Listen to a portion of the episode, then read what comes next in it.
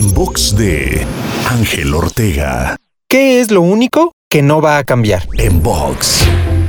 Es interesante reflexionar y darnos cuenta de que siendo el cambio algo constante, tengamos el patrón de resistirnos a él y que nos genere miedo, incertidumbre y dudas. Ir en contra del cambio es ir en contra del flujo mismo natural de las cosas y de la vida, por lo que tal vez sería buena idea empezar a abrazar el cambio y entender que lo único que no va a cambiar es que todo va a cambiar. ¿Estás listo? Te invito a seguirme en Twitter, Facebook, Instagram y TikTok. Me encuentras como arroba Ángel Te Inspira.